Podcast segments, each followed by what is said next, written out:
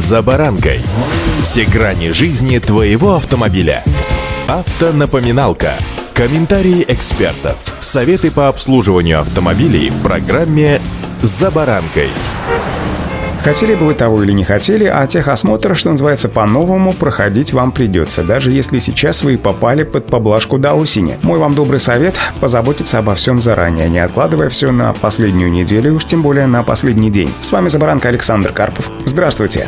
Автомобильные факты.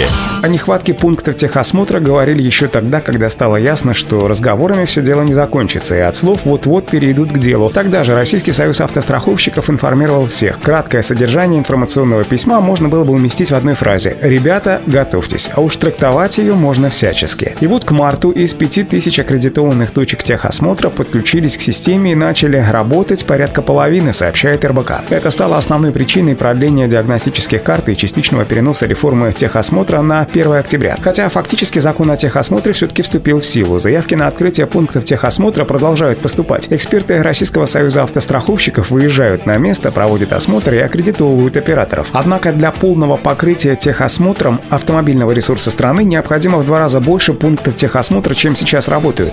Автомобильные факты.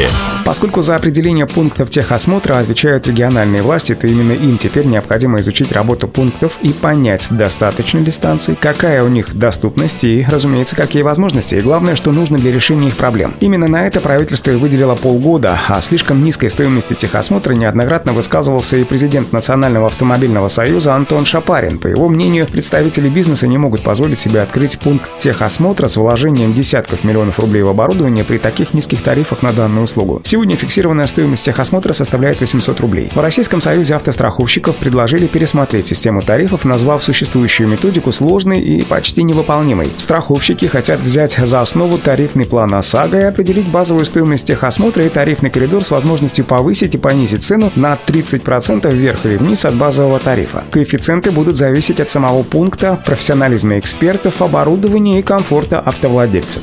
Автомобильные факты. Сегодня при прохождении техосмотра эксперт осматривает машину и действует четко по инструкции, но некоторые пункты регламента, мягко говоря, вызывают вопросы. Например, автомобиль может не пройти техосмотр, если на нем не установлены брызговики. Хотя любому техническому эксперту очевидно понятно, что эта деталь вообще никак не влияет на безопасность. Представители Российского союза автостраховщиков считают, что с такими регламентами до 1 октября необходимо еще поработать. Возможно, действительно необходимо исключить проверки каких-то деталей, которые вообще не влияют на безопасность дорожного движения. Например, наличие брызговиков которые, кажется, уже поперек глотки у всех стоят. В этом вопросе даже российский премьер поставил свои задачи посмотреть, что нужно, а что нет, где включается ненужный формализм и что необходимо просто-напросто доработать. И сейчас как раз идет работа в этом направлении. Различные общественные организации вносят свои предложения. Друзья, но здесь возникает просто парадоксальная ситуация. Каждый день нам говорят о том, что жизнь наша должна становиться проще, потому что вводят различные электронные помощники или вообще исключают предвзятость человека в тех или иных выполняемых задачах. Но жизнь наша становится от этого не проще, а лишь сложнее и сложнее. Парадокс какой-то. А пока удачи! За баранкой!